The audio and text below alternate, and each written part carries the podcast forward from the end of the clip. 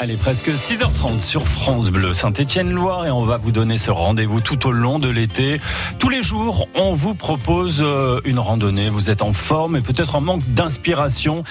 Eh bien, aujourd'hui ou dans les prochains jours, vous pourrez partir en balade. Et pour nous accompagner ce matin, c'est Frédéric euh, Béal de la Fédération française de randonnée pédestre de la Loire.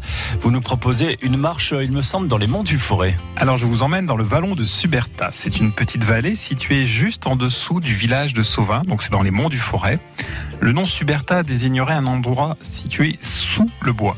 Et c'est bien sous le bois que l'on va pour cette balade.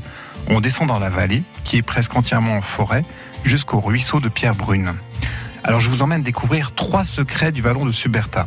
Le premier secret, c'est le sentier botanique forestier. La balade est jalonnée de petits panneaux de découverte de la flore locale et des essences forestières. Le deuxième secret, c'est le pont Suberta. C'est un très beau et très ancien pont en pierre qui permettait de relier Sauvin à Saint-Bonnet-le-Coureau. Et ce pont défie toujours le temps, il est en place dans la vallée. Le troisième secret, c'est le passé du vallon. Si vous êtes attentif et si vous regardez bien, vous allez repérer des vestiges de l'ancienne occupation humaine de cette vallée. Vous allez trouver des ruines de moulins ou des emplacements de terrasses.